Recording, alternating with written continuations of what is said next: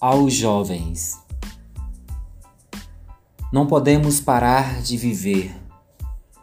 Um sono é apenas uma recarga diária. Não façamos do descanso um vício.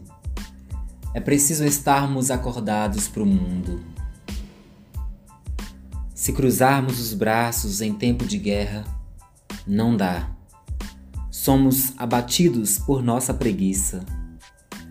Existe um sonho para juntos conquistarmos.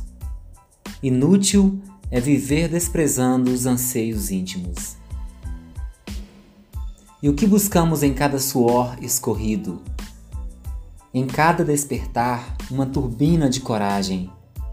É verdade que não sabemos quase nada. Ainda assim, não há razão para descontrole.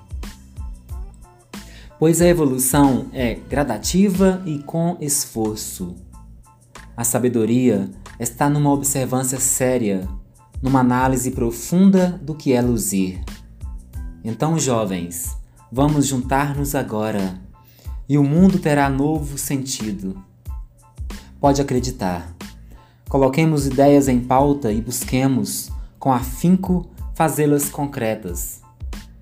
Veremos um êxtase em cada ser humano.